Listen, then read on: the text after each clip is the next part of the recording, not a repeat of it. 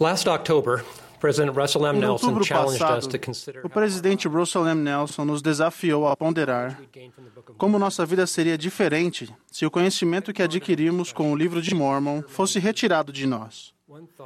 Inesper... fosse retirado de nós inesperadamente. Ponderei sobre essa questão, assim como tenho certeza de que muitos de vocês também o fizeram. Um pensamento tem sido constante. Sem o livro de Mormon e sua clareza sobre a doutrina de Cristo e seu sacrifício expiatório, onde encontraríamos paz? A doutrina de Cristo, que consiste nos princípios de salvação e de ordenanças de fé em Cristo, arrependimento, batismo, o dom do Espírito Santo e perseverar até o fim, é ensinada várias vezes em todas as escrituras da restauração, mas com poder particular no livro de Mormon. A doutrina começa com fé em Cristo e cada um de seus elementos depende da confiança em seu sacrifício expiatório. Como o presidente Nelson ensinou, o livro de Mormon fornece a mais completa e fidedigna compreensão que podemos encontrar a respeito da expiação de Jesus Cristo.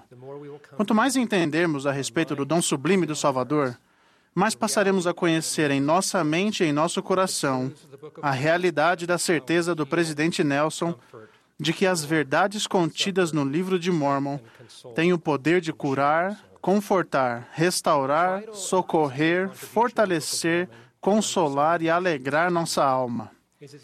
Uma contribuição do livro de Mormon que é crucial e que proporciona paz à nossa compreensão da expiação do Salvador é o ensinamento de, de, que o sacrifício misericordioso de Cristo cumpre todos os requisitos da justiça.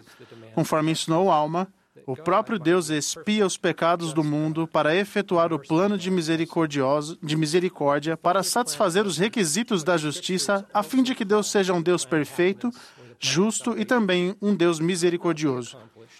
O plano de misericórdia do Pai, o que as Escrituras também chamam de plano de felicidade ou plano de salvação, não poderia ser cumprido a menos que todos os requisitos da justiça fossem atendidos.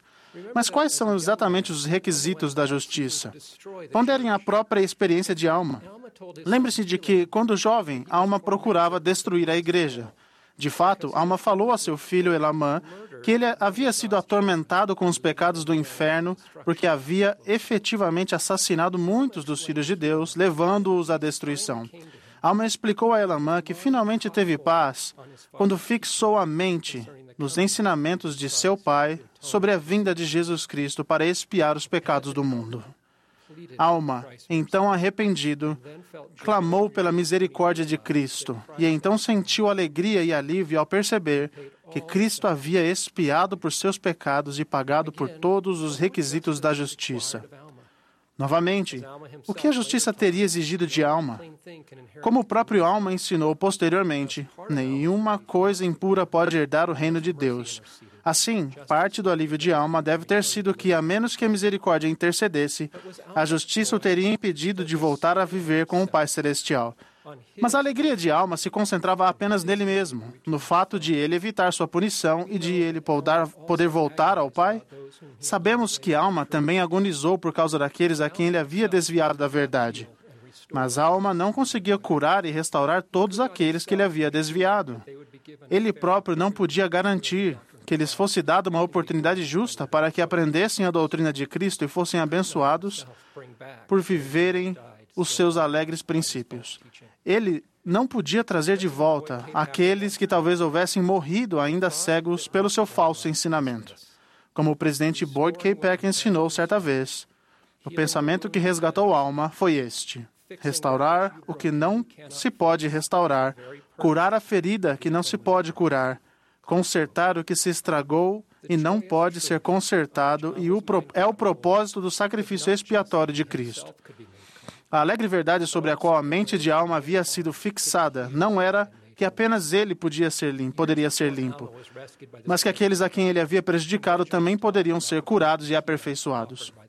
Anos antes de Alma ser resgatado por essa doutrina reconfortante, o rei Benjamim havia ensinado sobre a amplitude da cura oferecida pelo sacrifício expiatório do Salvador. O rei Benjamim declarou que boas novas de grande alegria foram dadas a ele por um anjo de Deus. Dentre as, essas boas novas estava a verdade de que Cristo sofreria e morreria por nossos pecados e erros para assegurar que recaísse um julgamento sobre os filhos dos homens. O que exatamente é necessário para um julgamento justo? No seguinte versículo, o rei Benjamim explica que, para assegurar um julgamento justo, o sangue do Salvador expiou os pecados dos que caíram pela transgressão de Adão e para aqueles que morreram sem conhecer a vontade de Deus acerca de si mesmos ou que pecaram por ignorância. Um julgamento justo também exige, ele ensinou, que o sangue de Cristo expie pelos pecados das criancinhas. Essas escrituras ensinam uma doutrina gloriosa. O sacrifício expiatório do Salvador cura, como uma dádiva gratuita, aqueles que pecam em ignorância, aqueles a quem, como Jacó ensinou, nenhuma lei é dada. A responsabilidade pelo pecado depende do conhecimento que recebemos e da nossa capacidade de exercer o arbítrio. Conhecemos essa cura e essa verdade reconfortante apenas por causa do livro de Mormon e de outras escrituras da restauração. Certamente, quando uma lei é dada, quando não somos ignorantes a respeito da vontade de Deus, somos responsáveis por nossos atos. Como o rei Benjamin enfatizou, mas ai daquele que sabe que se rebela contra Deus, porque a nenhum desses será concedida a salvação a não ser pelo arrependimento e fé no Senhor Jesus Cristo. Essas também são boas novas da doutrina de Cristo. O Salvador não apenas cura e restaura aqueles que pecam em ignorância, mas para aqueles que pecam contra a luz. O Salvador oferece cura sob a condição de arrependimento e fé nele. Alma deve ter fixado a mente em ambas as verdades. Será que a alma teria verdadeiramente sentido o que ele descreveu como uma bela alegria se tivesse pensado que Cristo salvou, mas abandonou para sempre aqueles que ele havia desviado da verdade? Definitivamente não. Para a alma sentir paz completa, aqueles que ele prejudicou também precisavam da oportunidade de serem curados. Mas como exatamente eles, ou aqueles a quem prejudicamos, podem ser curados? Embora não compreendamos completamente os mecanismos sagrados pelos quais o sacrifício expiatório do Salvador cura e restaura, sabemos que, para assegurar um julgamento justo, o Salvador afastará a névoa de ignorância e os dolorosos espinhos causados por outras pessoas. Com isso, ele assegura que todos os filhos de Deus tenham a oportunidade, com visão desobstruída, de escolher segui-lo e aceitar o grande plano de felicidade. São essas verdades que trouxeram paz à alma. E são essas verdades que devem nos trazer grande paz também. Como homens e mulheres naturais, decepcionamos ou até magoamos outras pessoas, e isso causa sofrimento. Como qualquer pai pode testificar, a dor associada aos nossos erros não é simplesmente o medo de nossa própria punição, mas o medo de que tenhamos limitado a alegria de nossos filhos ou, de algum modo, impedido que eles vejam e compreendam a verdade. A promessa gloriosa do sacrifício expiatório do Salvador é que, no que diz respeito aos nossos erros como pais, ele não culpa nossos filhos e promete cura para eles. E mesmo quando eles pecarem contra a luz, assim como todos nós, seu braço de, de misericórdia está estendido e ele os redimirá se apenas olharem para ele e viverem. Embora o Salvador tenha poder para consertar o que não pode, no que não podemos consertar, ele nos ordena que façamos tudo o que pudermos para que a restituição seja parte de nosso arrependimento. Nossos pecados e erros não só prejudicam nosso relacionamento com Deus, mas também nosso relacionamento com outras pessoas. Às vezes, nossos esforços para curar e restaurar podem ser tão simples quanto pedir desculpas, mas em outros casos, a restituição pode exigir anos de esforço humilde. Ainda assim, para muitos de nós pecado, para, para muitos de nossos pecados e erros, simplesmente não conseguimos curar plenamente aqueles a quem prejudicamos.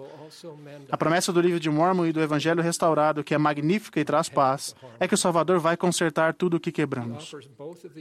Ele também nos consertará se nos voltarmos a Ele com fé e nos arrependermos do mal que causamos. Ele oferece essas dádivas porque ama a todos nós com um amor perfeito e porque Ele está comprometido em assegurar um julgamento justo que honre tanto a justiça quanto a misericórdia.